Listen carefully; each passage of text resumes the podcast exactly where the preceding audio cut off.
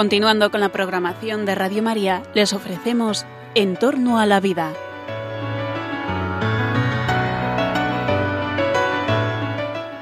Es un espacio dirigido por José Carlos Avellán y Jesús San Román.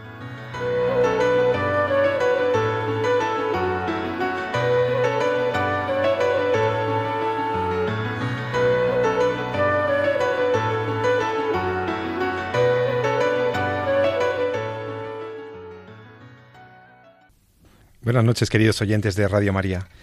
Os saluda José Carlos Avellán en el programa En torno a la vida, en torno a la vida, a sus eh, indicadores, a sus amenazas, a sus oportunidades, la vida humana, la tuya, la mía, la de todos y cada uno de nosotros, que tiene la virtud de enmarcarse en el tiempo y en el espacio, en un momento concreto de la historia.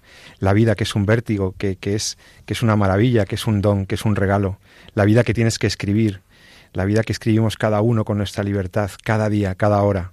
El apasionante mundo de la vida, de la vida humana, ante la enfermedad, la muerte, la limitación, la discapacidad, todos esos temas aparecen en este programa de Radio María que intentamos eh, eh, ofrecerte con la ayuda de expertos, con la actualidad bioética, eh, todos los viernes, bueno, cada 14 días, sabéis que alternamos con nuestros compañeros de Carrusel de la Vida y para tratar cuestiones pues que tienen que ver pues con los avances y el progreso científico, sus limitaciones éticas, el control que tiene que ejercer la sociedad sobre ellos y, intentar discernir ¿no? lo que hay detrás de los problemas que acucian a la medicina, los avances biotecnológicos, que suelen ser eh, temas de fondo que tienen que ver con la ética, con la moral, con la antropología. Todo lo que la ciencia puede hacer muchas veces no se debe hacer y al mismo tiempo el progreso tecnológico está ahí y el progreso biotecnológico da vértigo contemplarlo. Y ante eso podemos adoptar dos posiciones. Andar reaccionando, esperando, viendo cómo van sucediendo los avances tecnológicos y cómo nos beneficiamos más o menos de, esos avances de la medicina y de la investigación biomédica, o también protagonizar de algún modo el debate y el control que, tenemos que ejercer, obviamente, sobre ese progreso para que ese progreso tecnológico y científico sea realmente un progreso al servicio de la persona humana, al servicio de la creación de Dios, al servicio del bien común, al servicio de todos. Em, hoy vamos a hablar un poco de ese protagonismo, de quiénes deben ser los agentes que deben participar en ese, en ese debate.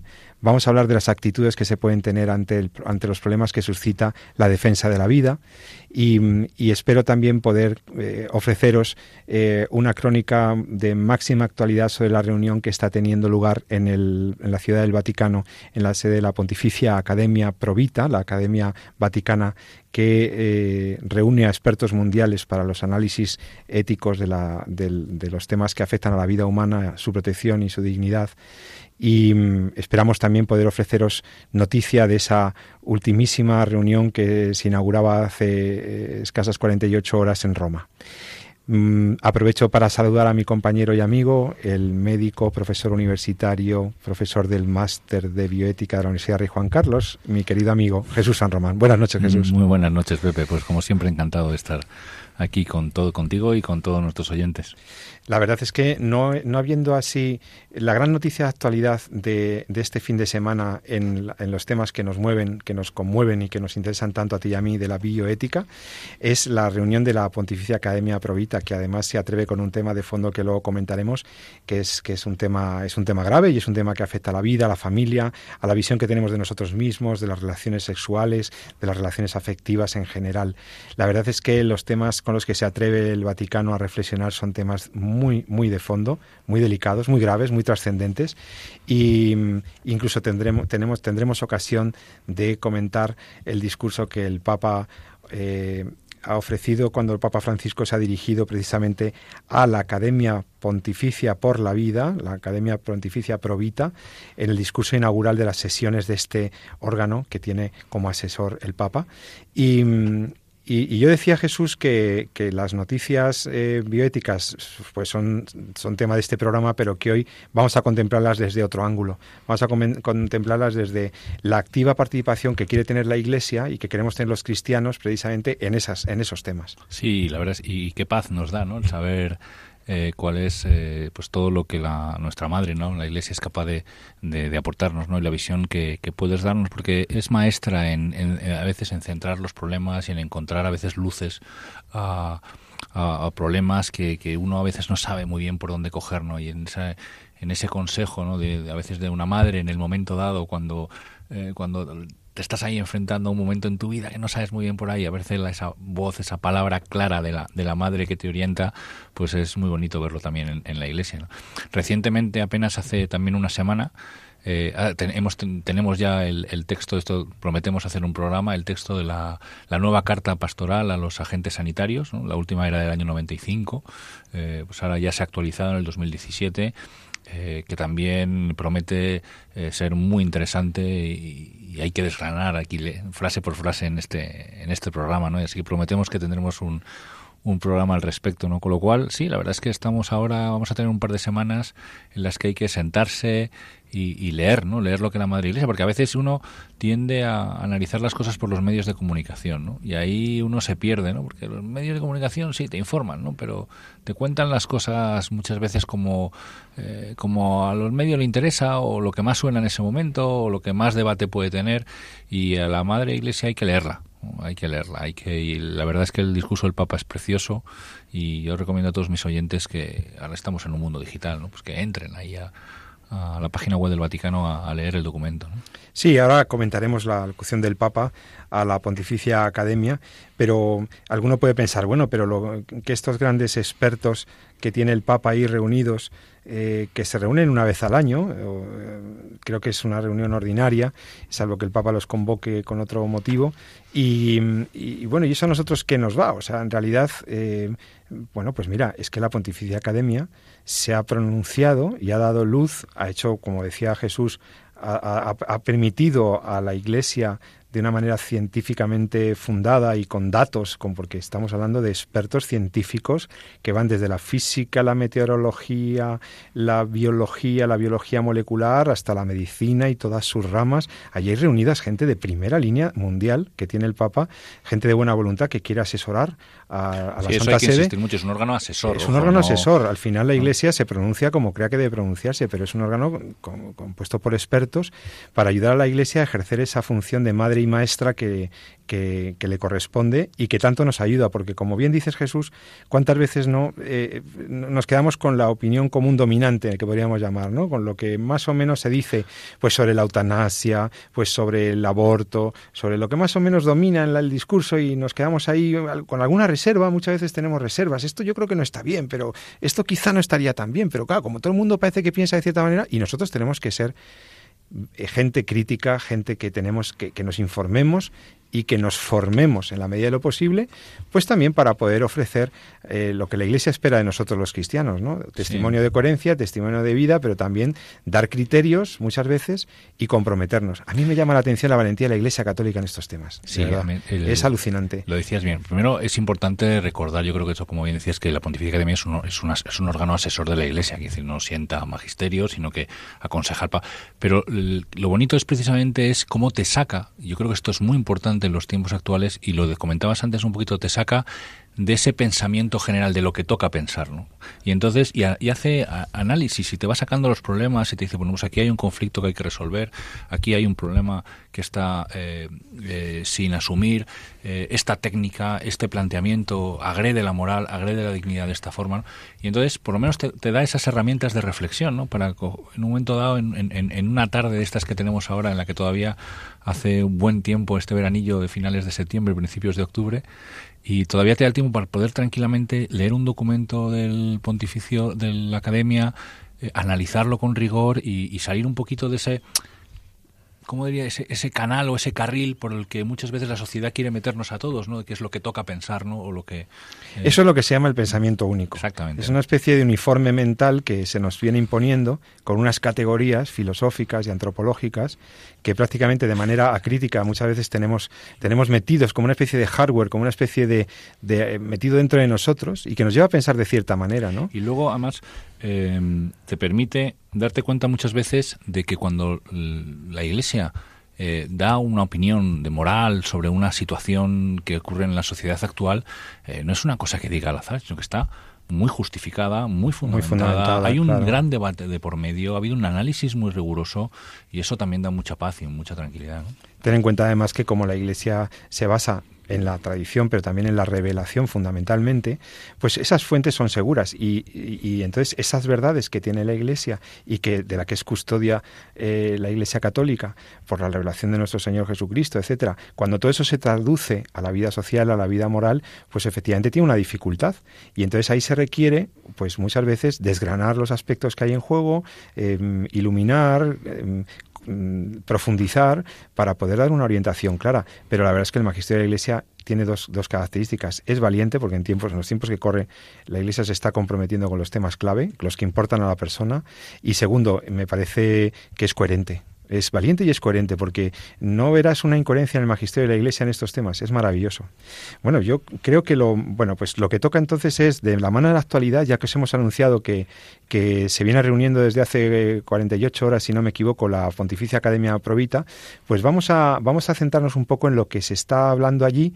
Vamos a ver qué es lo que les ha, eh, a estos expertos, lo que se les ha propuesto como temas de debate y de reflexión para estas jornadas. Y, y eso vamos a ver si podemos contactar con una experta que, conocemos y que ustedes deben conocer. Vamos a ver si podemos contactar ahora con la doctora Mónica López Barahona por teléfono que está allí, que está allí acabando las jornadas de hoy acabando la jornada de hoy que en, no la saquemos en Roma. una sesión. Bueno ya más ya más bien sería una sesión de final, final de, del tema porque a estas horas pero bueno vamos a ver qué nos puede decir sobre lo que está aconteciendo allí Eh, buenas tardes, Mónica. Hola, buenas tardes. Eh, estamos hablando con Mónica López Barahona miembro de la Pontificia Academia Provita, que ustedes conocen muy bien, todos vosotros los oyentes de este programa de Entorno a la Vida, o conocéis perfectamente porque es la eh, inspiradora y la productora máxima de este programa. Gracias, Mónica, por atendernos. Sabemos que estás en Roma, que acabas de terminar las sesiones de este viernes, eh, de este viernes 6 eh, en la Pontificia Academia Provita, y nos gustaría que nos contaras qué es lo que estáis haciendo los expertos que asesoráis al Papa en, esta, en este organismo que es la Pontificia Academia, ¿Qué es lo que estáis haciendo? ¿Qué, ¿Sobre qué tema estáis hablando? ¿Cómo, cómo es un poco lo que, eh, lo que estás viviendo allí? Bueno, vamos a ver. Lo primero, eh, daros las gracias. Creo que la llamada es más que oportuna y, por, bueno, pues vamos a vais a tener la primicia porque realmente no hemos terminado la asamblea. Estamos eh, justo en un pequeñísimo descanso porque en Roma se trabaja sin cesar el Papa el primero se levanta a las cinco y media de la mañana y, nos acostamos muy tarde.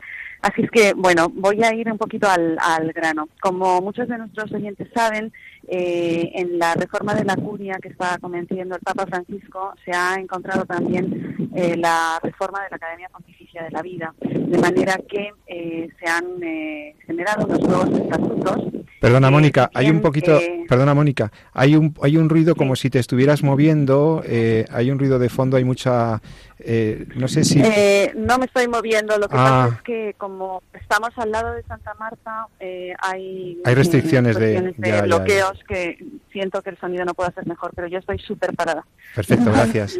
Entonces, bueno, intentaría hablar más fuerte. digo que en el marco de la reforma de la curia, la, la Academia también ha sido parte de esta reforma forma, si bien se imputa a este Papa y al nuevo presidente nombrado por el Papa la reforma de los estatutos de la misma, y esto no es así. La reforma de los estatutos de la Academia se plantean hace siete años por el presidente que ya no lo es, por don Ignacio Carrasco. De hecho, se plantean cuando todavía era Papa Benedicto XVI y se consolidan eh, como con la Academia ahora renovada con el Papa Francisco. Entonces, uno de los cambios eh, que han tenido lugar es que la academia se inserta dentro del nuevo dicasterio de laicos, familia y vida, en lugar de donde se encontraba hasta ahora, que era el dicasterio de justicia y paz. Esto a mí me gusta especialmente porque el derecho a la vida no es solo un derecho más, sino que es el derecho por excelencia que sostiene todos los demás si no hay vida, eh, como bien primario, pues todos los otros bienes no, no tienen lugar donde, donde insertarse. Me gusta especialmente que esté dentro del dicasterio de laicos porque la academia surge como una mm, petición de Jérôme Lejeune, un médico genetista francés laico, a San Juan Pablo II. preocupado por el hecho de que en el Vaticano no existía una entidad que tratara específicamente las cuestiones vinculadas con la vida, con la vida humana concretamente en sus fases más vulnerables, que son el comienzo y el final de la vida. Entonces, esta segunda eh, cuestión es eh, especialmente importante, el hecho de que esté en el dicasterio de laicos, de familia, porque la vida eh, debe acogerse en la familia, es allí donde nace, es allí donde se cuida, es allí donde se acompaña cuando la vida se debilita por la enfermedad o cuando se apaga en la muerte y, de vida propiamente dicha, que es, que es este dicasterio. Dicho esto, eh, y sigo hablando porque como tenemos poco tiempo, quizás no te dejo preguntar, pero voy a tocar los puntos más relevantes. El tema de, la Asamblea General de, este año ha tratado el cuidado de la vida a, la, a la luz de las nuevas tecnologías y se han tenido eh, tres sesiones, una de ellas eh, ayer sobre las cuestiones vinculadas con procreación, filiación, fecundación in vitro, eh, maternidad subrogada, adopción, otra vinculada con jurisprudencia y nuevas tecnologías, la primera de, esta mañana, y posteriormente otra vinculada con el final de la vida y el acompañamiento al final de la vida en la era de las nuevas tecnologías. Entonces, eh, son temas mm, súper eh, profundos que verdaderamente no, no tengo tiempo de resumir en, el corto tiempo que disponemos, pero eh, bueno, básicamente se ha abordado la, preocupación por cómo influyen las nuevas tecnologías en todos estos ámbitos. Se ha dicho que no estamos ante una cuestión menor, sino que verdaderamente la incidencia en, temas cruciales de las nuevas tecnologías es vital. Y, bueno, habrá unas conclusiones que, se elaborarán eh, a lo largo de la tarde y se darán a conocer mañana y que con mucho gusto hasta el próximo programa de Radio María os, os podría hacer llegar. Fantástico. Y decir también como, como cuestión eh, novedosa y puntual que ayer normalmente la, la, Academia siempre recibe a sus miembros Papa en el Palacio Apostólico y esto viene siendo así desde San Juan Pablo II. Pues ayer por primera vez en la historia de la Academia, en vez de ir nosotros, al Palacio Apostólico vino el Papa a nosotros y habló desde el estrado como un académico más, eh, un discurso verdaderamente profundo y tengo que decir que es de los discursos más bonitos que he escuchado al Papa Francisco, en los que dejó muy muy claros, eh, recogidos en cuatro puntos, lo que la Iglesia espera de la Academia y la importancia que puede tener el, trabajo de la Academia Pontificia. El discurso está ya...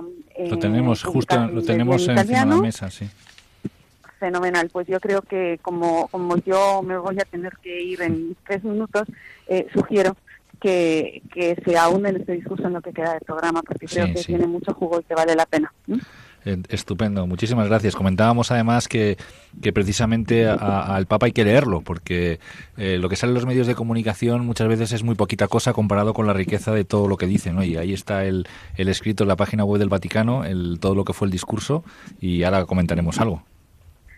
Pues sí, yo creo que hay, hay mucho que comentar y efectivamente es un discurso para leer me atrevería a decir que alguna parte también para rezar. Yo ahora mismo recuerdo una de las frases que a mí me, impactó especialmente.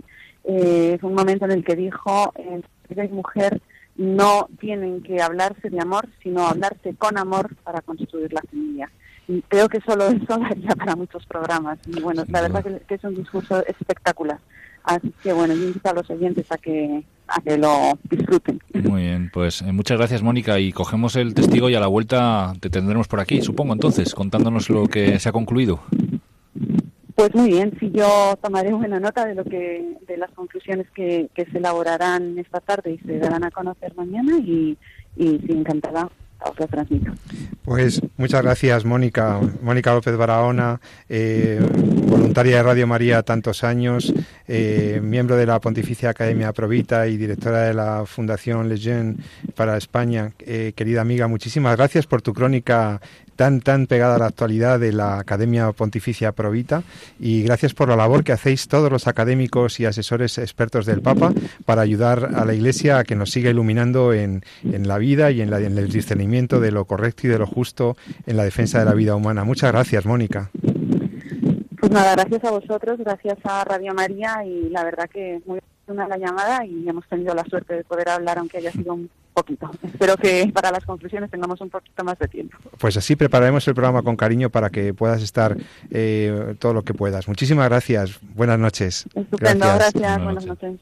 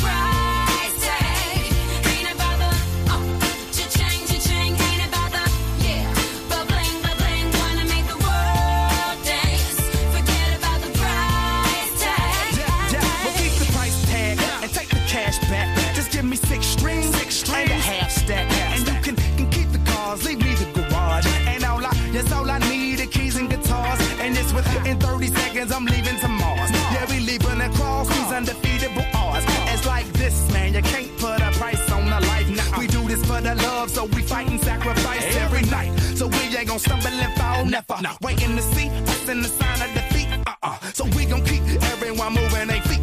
So bring back the beat, and then everyone sings. It's not about the money. money.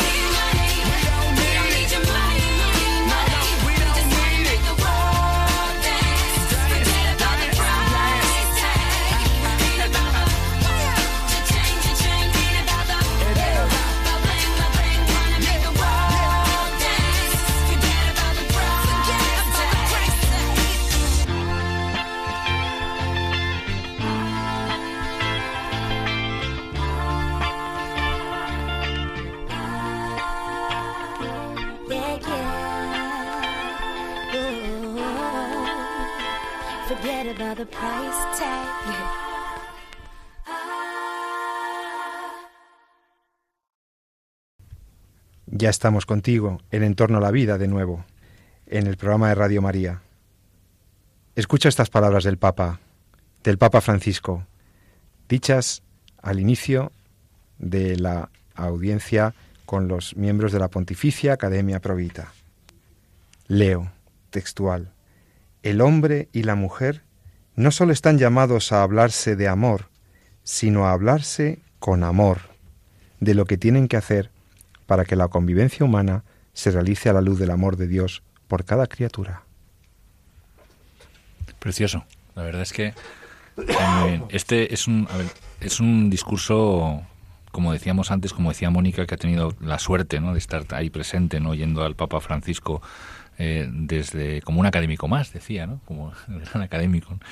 Y, y, el discurso que ha dejado, yo creo que todos nuestros oyentes eh, podrían tratar de leerlo, deberían leerlo. Entonces voy a tratar de indicar desde las ondas dónde está disponible, aunque eh, en general si hay algún problema, eh, entrando en cualquier buscador y poniendo eh, Papa Francisco, Asamblea General, Academia Pontificia por la Vida, pues es posible que salga, porque es la, la, academia no se reúne, se reúne una vez al año y entonces las últimas noticias tendrán que ver con la Asamblea General.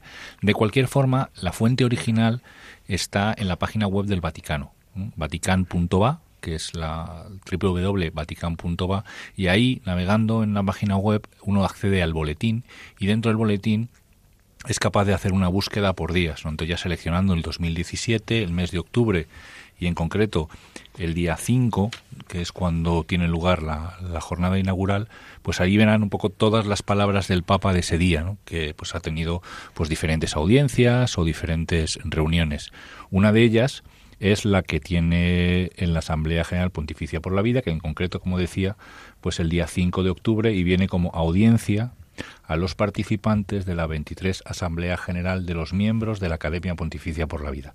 Y ya pinchando en ese link, pues se abre una nueva página donde está el discurso entero del Santo Padre que uno es capaz de imprimir. Entonces, eh, la página web www.vatican.va, el sitio donde está ubicado es en el boletín informativo y la fecha 5 de octubre del 2017.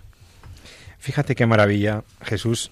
Em, lo que dice el Papa Francisco, que nos invita a releer siempre eh, el relato bíblico de la creación para apreciar toda la amplitud, dice él, y profundidad del gesto del amor de Dios que confía a la alianza del hombre y la mujer la creación y la historia. Es una alianza para que Dios pudiera hacer posible, quiso que fuera de esa manera, mediante la alianza del hombre y la mujer, todo su plan para la historia, para el mundo, para la creación es, es, es una maravilla, una alianza que está sellada por la unión del amor personal y fecunda que marca el camino de la transmisión de la vida a través del matrimonio y de la familia. no, tiene, la verdad es que no tiene desperdicio, no tiene efectivamente, como ha dicho eh, Mónica, cuatro puntos. Eh, toca un poquito esa, a veces, sensación de desasosiego que podemos tener eh, a veces las personas, los de buena fe, ¿no? los, los cristianos de este, un, mundo que va muy rápido, un progreso tecnológico que a veces se separa ¿no? de la dignidad del hombre, que esa cultura del descarte que ha dicho alguna vez eh, otras veces donde en, en, alguno de sus textos donde eh, pues a veces se pierde el, valor de, lo importante no y sin embargo nos dice cómo la fe cristiana nos impulsa a retomar la iniciativa rechazando cualquier concesión a la nostalgia o al lamento ¿no? Eh, es decir, hay, hay, hay, hay, que estar ahí, ¿no? Se pueden, es un mundo tecnológico en el cual, eh, pues efectivamente, las cosas van muy rápido, ¿no? Pero fíjate, es necesario responder al desafío planteado por la intimidación, intimidación ejercida contra la generación de la vida humana como si fuera la mortificación de la mujer y una amenaza para el bienestar colectivo. Es decir, el Papa nos anima en, en, en, este texto, que apenas son dos folios o dos folios y medio, ¿no? a precisamente a acompañar y a cuidar la vida, ¿no? y a, no estar siempre mirando, como decían otros, de tejas abajo, sino eh, a, precisamente acompañar al hombre en utilizar toda la tecnología que el mundo nos pone a su parte en, progreso y en beneficio de él, y no en, al contrario. Sí, el, el Papa parte de la propuesta que le hace a la, a la academia, a este, a este equipo maravilloso de asesores, para que reflexionen sobre la idea de, de acompañar la vida, acompañar la vida, nuevas responsabilidades en la era tecnológica. Eh, él es consciente, el Papa es muy consciente y hace así sabérselo a los, a los eh, expertos, a los científicos ahí reunidos, de que los eh, logros tecnológicos en las ciencias de la vida suponen una gran oportunidad, pero al mismo tiempo nos interpelan y nos obligan a una reflexión, porque el poder de la biotecnología, como tú dices, dice el Papa, ya permite manipulaciones de la vida hasta ayer impensables. de cuándo podíamos generar vida en el laboratorio, de cuándo podíamos hacer híbridos entre especies, de cuándo podíamos hacer... Eh, esta frase del Papa me, recuerda todos los temas que hemos ido tratando en el programa con, con los múltiples avances en la genética. Es un poder enorme. Por lo tanto, dice el Papa, es urgente intensificar el estudio y la comparación de los efectos de esta evolución de la sociedad en un sentido tecnológico para articular una síntesis antropológica que esté a la altura de este desafío de época. Es decir, el Papa está diciendo que el progreso biotecnológico es maravilloso, que es muy bueno, pero que hay que enfocarlo desde una adecuada antropología, desde una comprensión adecuada del ser humano, su dignidad y del valor de la vida humana. Y, por lo tanto, esa inspiración, dice él, de una conducta necesariamente consistente con la dignidad humana, lo que eh, añade a la teoría de la práctica de la ciencia y la técnica un enfoque general de la vida, de su significado y su valor. Es decir, este es el, este es el planteamiento del Papa. Mirad, los avances biotecnológicos están ahí, eh, tienen sus amenazas y sus oportunidades, pero necesitamos una reflexión antropológica que permita orientar adecuadamente todos esos avances.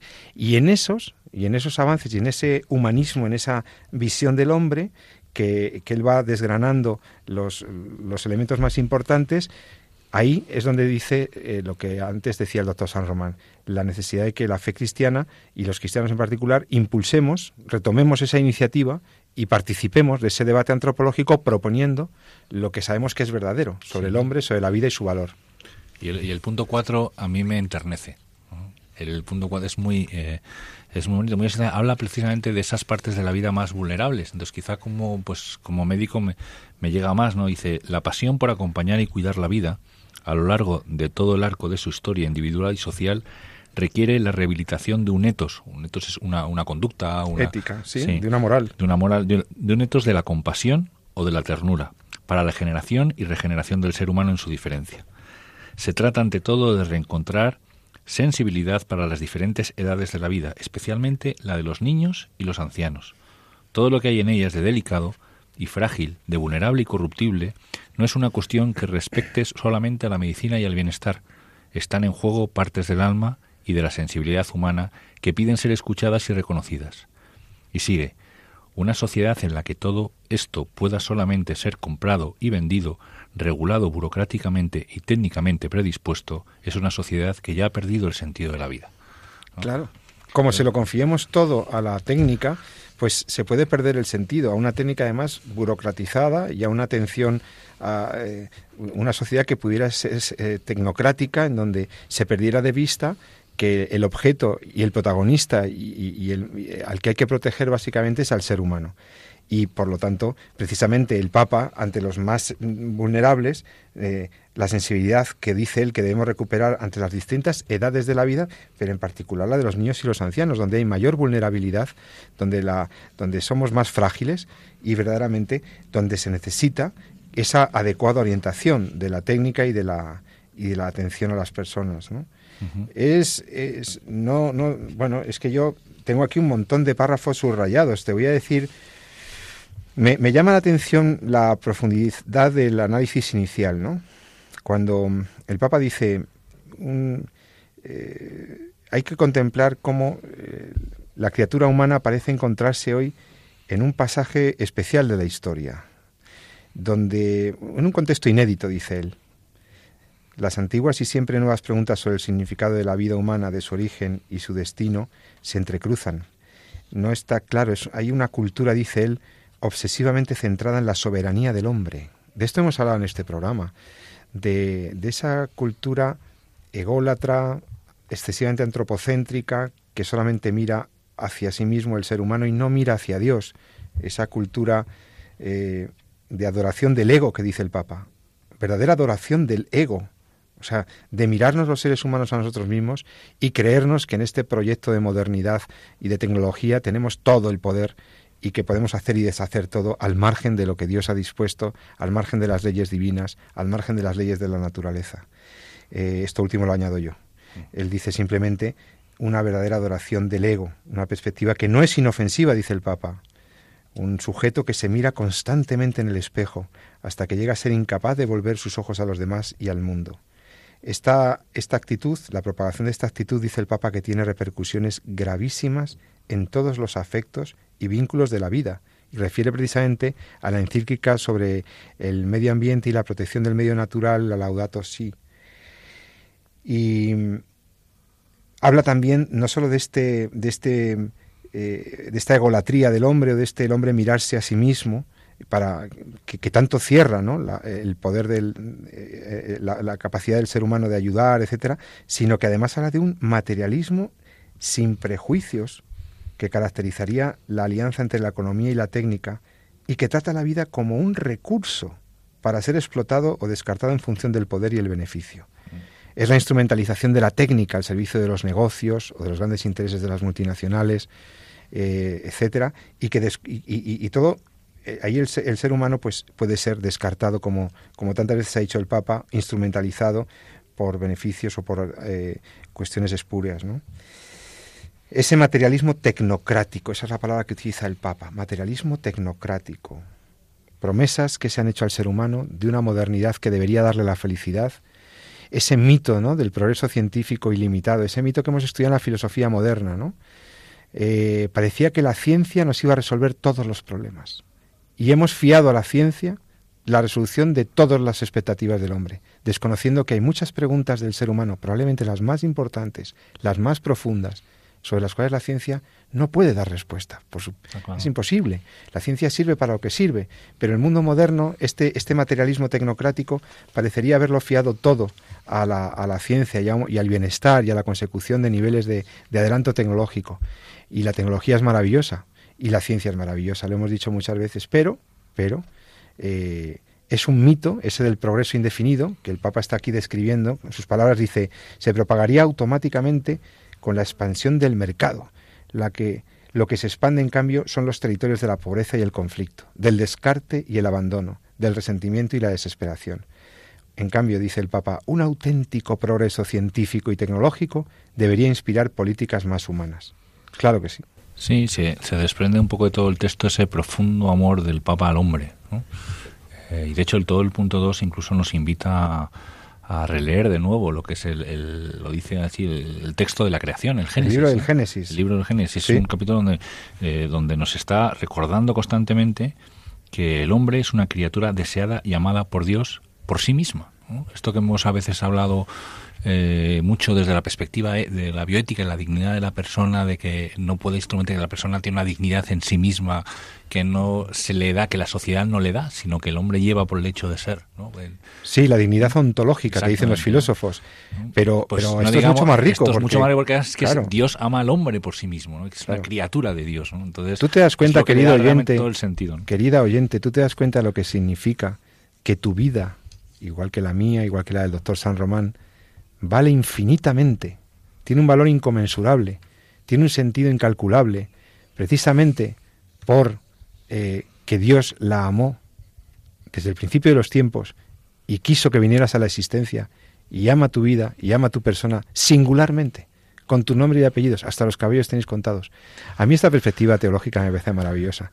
No es nuestro campo, obviamente habrá hay programas en Radio María donde tienes mucha más teología, pero a mí me parece maravilloso la superación de un discurso estrictamente filosófico o bioticista. Dentro de la biótica eh, hay muchas corrientes y aquí hemos siempre defendido precisamente esa, esa corriente o esa biótica personalista, no, eh, no utilitarista, eh, no de, de, principalista, que llamaban esos principios que son moderados, que podríamos decir, que ven a ser exclusivamente como una pequeña pauta de comportamiento, pero sin fundamentación, ¿no? como el principio de autonomía o el principio de justicia. Sin embargo, eh, muchas veces hemos defendido estos, desde estos micrófonos que todos esos principios, que pueden ser más o menos válidos, se fundamentan precisamente en la dignidad ontológica de la persona. ¿no?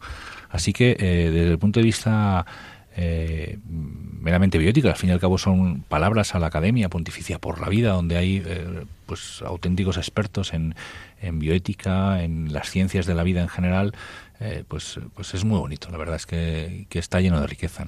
O sea, el Papa viene a decir que los cristianos, la visión cristiana de la vida, del mundo, de la biodiversidad, de la naturaleza es tan rica que hay que retomar esa visión desde una teología de la creación y de la redención. Y recuperar esa visión para, de Dios y del hombre sobre el mundo, para que de esa manera podamos ver cómo toda la creación, dice el Papa, está inscrita en el amor especial de Dios por la criatura humana. Es una maravilla. Es que el texto de verdad no tiene desperdicio. Pero antes de que se nos acabe el tiempo del programa, no quiero dejar de comentar contigo, Jesús, este, este, estamos para los oyentes que nos han empezado a escuchar ahora, después de la pausa musical, les recuerdo que hemos conectado con la, con Roma, con la Pontificia Academia por la Vida, este órgano eh, asesor del Papa en materia de protección de la vida humana, de bioética, etcétera. Y, eso nos ha dado la pauta para hablar sobre el discurso que inauguró, eh, con el que el Papa Francisco inauguraba las sesiones de esta de este congreso de la Pontificia Académica, de la Pontificia Academia, esta reunión.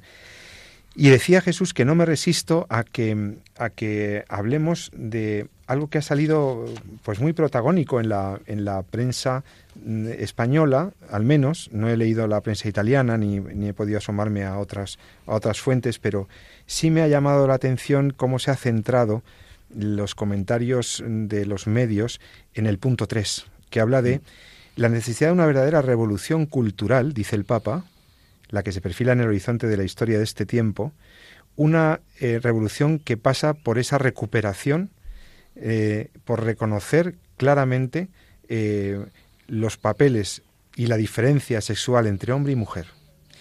Como parte de esa teología de la creación en la que hombre y mujer, en esa alianza generativa, contribuyen y procrean, tienen la capacidad de contribuir a la creación del mundo y que eh, la verdadera revolución cultural es superar realmente lo que se ahora se nos está vendiendo, la revolución queer o la, la filosofía de género que tanta confusión están generando en nuestros días.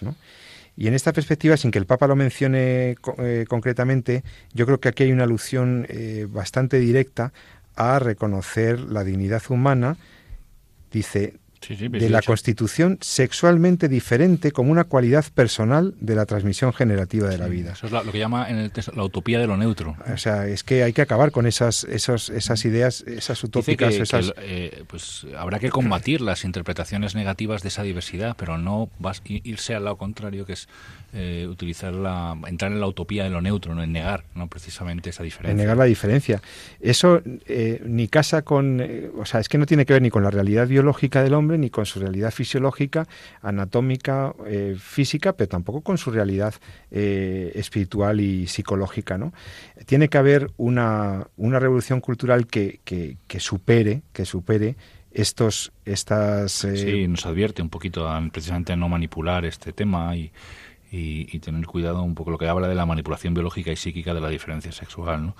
entonces la verdad es que mm, en esto son cuatro puntos, son uno, dos, o muy cortitos, apenas dos folios y medio, pero va tocando precisamente los grandes retos que tiene en el fondo la Academia Pontificia por la Vida que abordar eh, en, estos tiempos, que es eh, primero el, tema de por dónde va la sociedad, por cuál es la concepción, la visión que tiene del hombre respecto a todo su avance científico, eso que comentabas eh, de ese aspecto antropológico, ontológico de lo que es la persona en un mundo que tecnológicamente avanza de una forma mucho más, mucho más rápida.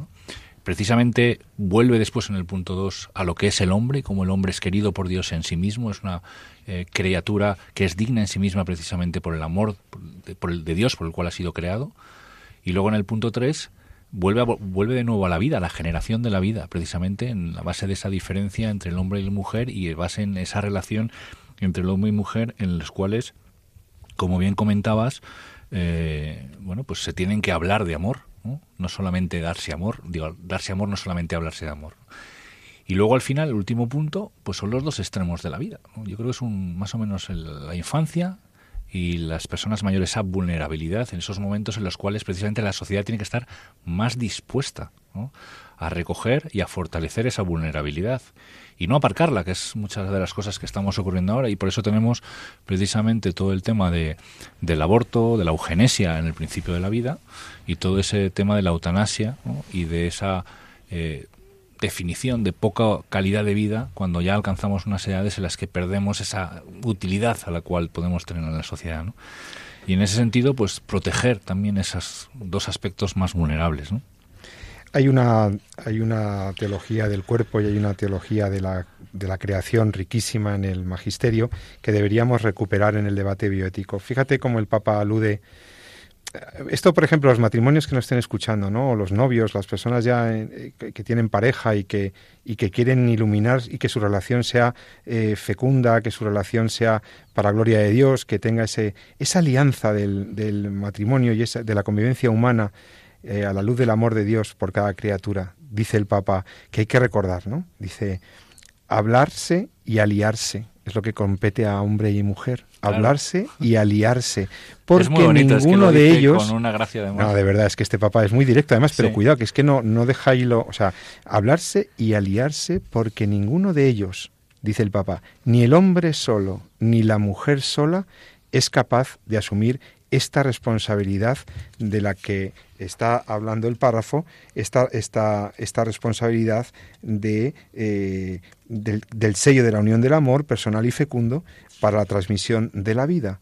Dice, juntos fueron creados en su bendita diferencia, bendita diferencia entre el hombre y la mujer, menos mal, porque es que claro, como ahora las teorías estas nuevas del género y tal quieren diluir esa diferencia y pretenden difuminar toda diferencia entre nosotros, y dice el Papa, Juntos pecaron, claro, por su presunción de reemplazar a Dios. Juntos, por la gracia de Cristo, regresan a la presencia de Dios para cumplir con el cuidado del mundo y de la historia que Él les ha confiado. Por lo tanto, eh, qué importante es, pues, salir al paso de esa manipulación que se da, ¿no? esa manipulación se da sobre la, la, realidad del hombre y de la mujer y de su complementariedad. Eh, no es solo complementariedad, que la hay, que es real y diferencia, es bendita la diferencia que permite cumplir el plan de Dios para hombres y mujeres, ¿no? Es una pasada, está fenomenal. Y además es que me parece tan de un lenguaje tan tan directo, tan tan claro, ¿no? Sí. Mm. Sí, y además que no hay que, o sea, que es precisamente esa alianza generativa que lo dice al final eh, un poquito más adelante, me parece, entre... Sí, la alianza generativa del hombre y la mujer. el hombre y la mujer es una garantía para el humanismo planetario de los hombres y las mujeres, no un obstáculo, ¿no? porque a veces no hacemos más que oír mensajes precisamente de, que el control de la natalidad como herramienta para proteger el estado de bienestar. ¿no?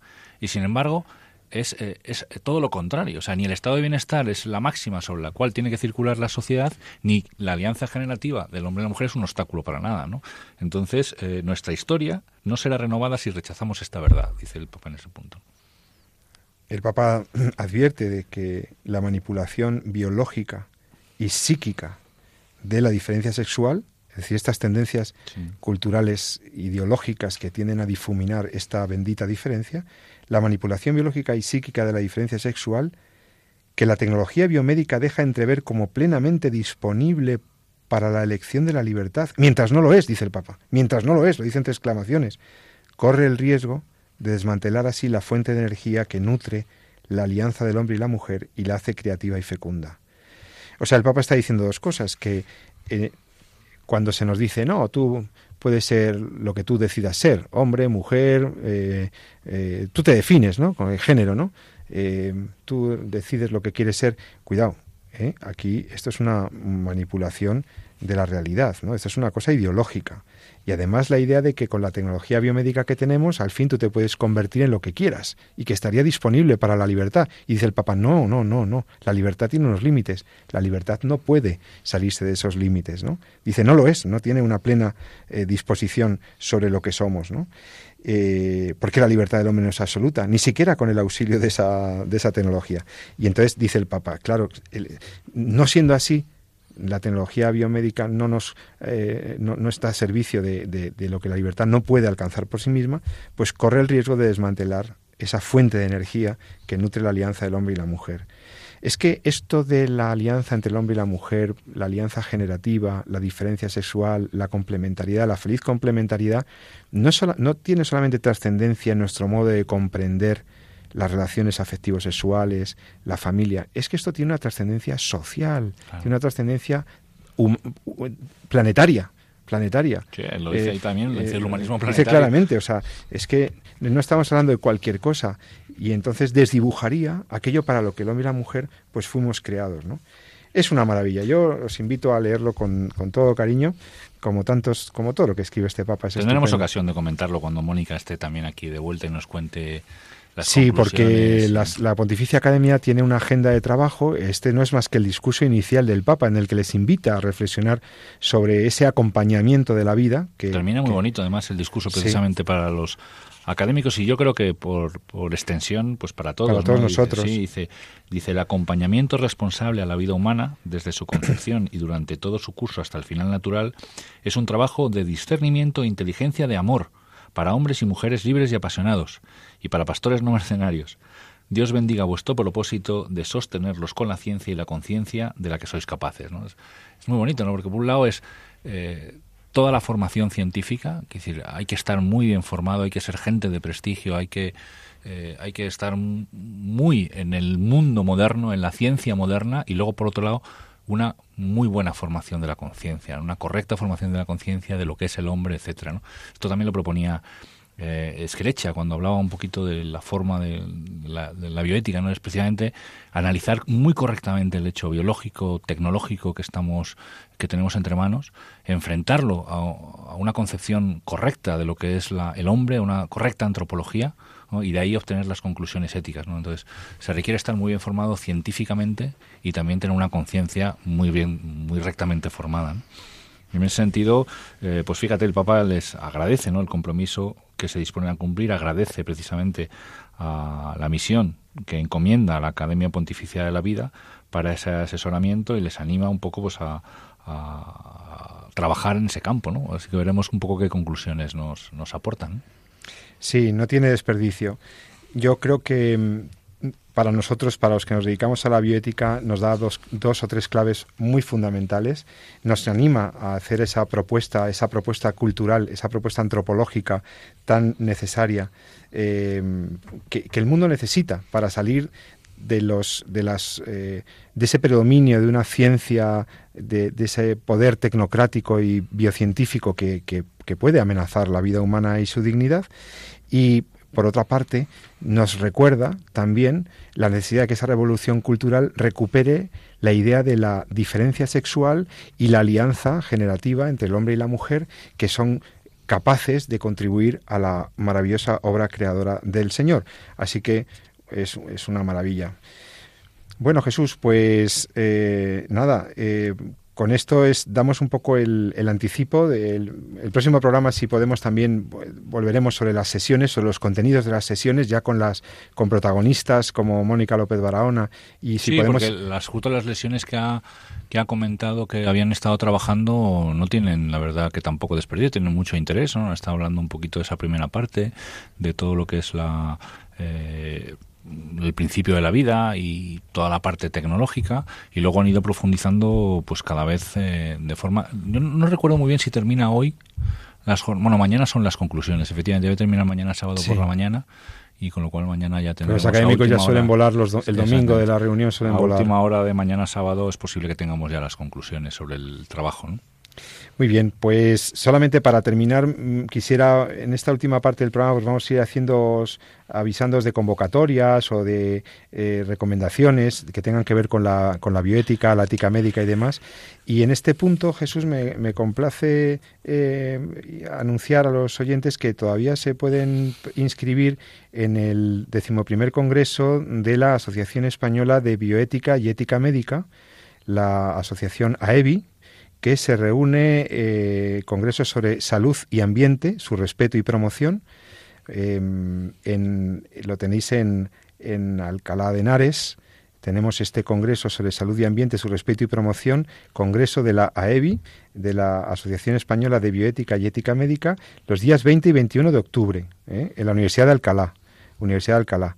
Así que los que tengan interés, pues que se asomen pronto ya a la, a la página web para ver las ponencias, los, eh, los temas que se tratan, pues tienen que ver sobre todo con, con, el medio natural, pero también hay algunas cositas de, veréis algunas ponencias o algunas eh, eh, comunicaciones de ética médica.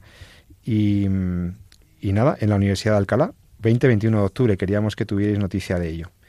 Muy bien, pues Jesús, si, si no manda usted otra cosa, desearemos a nuestros oyentes que tengan un maravilloso fin de semana, que no se olviden del protagonismo que nos pide el Papa en la defensa y promoción de la vida humana, de su dignidad y, y que bueno, que somos gente apasionados por la ciencia, que somos gente que creemos en la ciencia y en la tecnología, somos enamorados de esto, de este aspecto de la vida humana, pero que al mismo tiempo hay que acompañar la vida. Y esas responsabilidades que tenemos en la era tecnológica pues pasan no solo por los sanitarios y los científicos, sino que toda la sociedad debe hacerse corresponsable de la vida humana y de su protección. Esa es la esa es una de las partes de la revolución cultural que nos pide que nos pide el Papa que protagonicemos los cristianos, los católicos en particular. Así que nada, eh, con estas recomendaciones y estos avisos, esperamos que os haya interesado el tema de hoy. Os invitamos a que eh, nos escuchéis dentro de 14 días de, nuevo. Eh, buenas noches, Jesús. Buen fin de semana. Y, y, a leer todos este fin de semana el, Eso es. Y en cuanto salgan las conclusiones de la Pontificia Academia, pues también nos avisaremos. Que paséis buen fin de semana. Os saludo José Carlos Avellán y Jesús San Román. Y, y nada, recordad lo que siempre decimos. Amad la vida y defenderla. Muy buenas noches.